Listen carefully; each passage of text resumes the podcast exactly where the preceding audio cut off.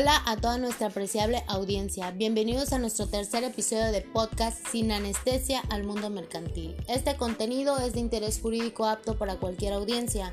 Nos encontramos al aire una servidora Ada Naomi Nolasco Gómez y mi compañera Iris del Carmen García Pascual, estudiantes del último semestre de la licenciatura en Derecho de la Universidad del Golfo de México, Campus Acayucan con la asesoría de nuestra catedrática y también mentora, la licenciada Karen Arellano Centeno. Hoy estaremos hablando del pacto comisorio en los contratos mercantiles. Recuerda que estás hablando con profesionales del derecho.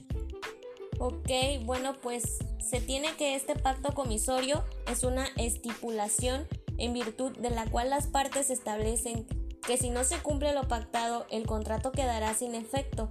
En otras palabras, es la condición resolutoria tácita pero expresada convenida. Bueno, ¿en qué contratos procede este pacto comisorio? Hay quienes creen que el pacto comisorio tiene una aplicación únicamente en el contrato de compraventa, pero se ha sostenido que las partes pueden pactar que se resolverá el contrato si no se cumple lo pactado cualquiera que sea este contrato, incluso tratándose de un contrato unilateral y respecto de cualquier tipo de obligación. ¿Qué tipo de pactos comisorios existen? Según la normativa, existen dos tipos de pacto comisorio, el pacto comisorio simple y el pacto comisorio calificado. El pacto comisorio simple es la resolución que no se produce de forma inmediata, sino que requiere de una declaración judicial.